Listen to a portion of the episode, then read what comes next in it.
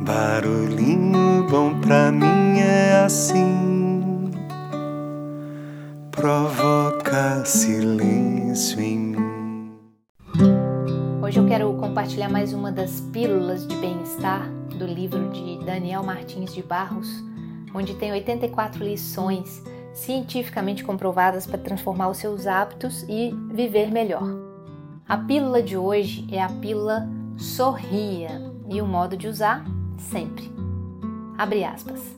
Como minha pele é muito clara, nunca fui muito de sol e praia. Qualquer distração e eu já virava um pimentão vermelho e ardido. Por causa disso, quando íamos ao litoral nas férias da família, acabei desenvolvendo um gosto na época um tanto exótico ir à praia no fim da tarde quando o sol já estava se pondo.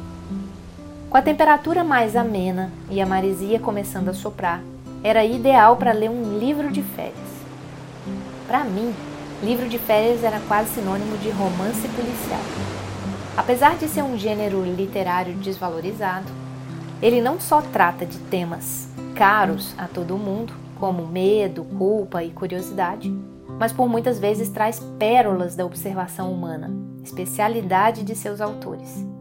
No conto A Carta Roubada, por exemplo, o precursor do gênero, Edgar Allan Poe, nos apresenta um menino que, de forma impressionante, nunca perdia um jogo de par ou ímpar feito com bolinhas de gude. Ele tinha um truque para adivinhar o pensamento dos seus oponentes. Quando quero saber até que ponto alguém é inteligente, idiota, bom ou mal, ou o que ele está pensando, eu modelo a expressão do meu rosto, tentando imitar o melhor possível a expressão dessa pessoa e depois espero para ver que sentimentos ou pensamentos surgem no meu cérebro ou no meu coração para combinar ou corresponder à expressão. Uau! Antes mesmo da ciência, Alan Poe já sabia que, além de o rosto refletir nossos sentimentos, o inverso também acontece. Quando assumimos alguma expressão facial, os sentimentos tendem a acompanhá-la. Um estudo que, embora não muito antigo, já é um clássico da psicologia, pediu que voluntários segurassem uma caneta entre os dentes, forçando-os a assumir uma expressão semelhante a um sorriso, ou entre o lábio superior e o nariz, fazendo um bico. Mantendo essas expressões sem saber conscientemente que estavam sorrindo ou emburradas, os voluntários tiveram que avaliar vários cartoons e dizer o quão engraçados os achavam. E o resultado foi que as pessoas com sorriso inconsciente os consideravam mais engraçados do que os emburrados.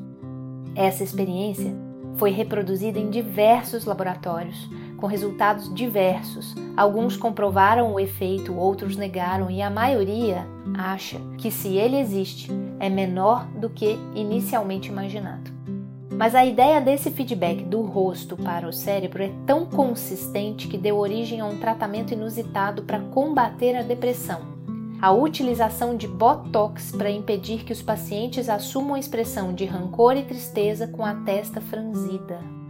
O bloqueio desse feedback, no qual o rosto informaria ao cérebro que estamos tristes, vem se mostrando eficaz no tratamento de pacientes depressivos, ainda que de forma experimental. Sorria e o mundo sorrirá com você, diz o ditado, ou para você. É verdade, o sorriso estimula uma reciprocidade quase imediata e parece que contagia não só os outros, mas também nosso próprio cérebro. Fecha aspas. E aí, que tal esse barulhinho bom? E juntos aqui, fechando esse áudio e abrindo grande e belo e sincero sorriso. Sorria, ainda que a tristeza lhe domine. Sorria mesmo se quiser chorar. Sorria, sorria e cada dia vai mudar.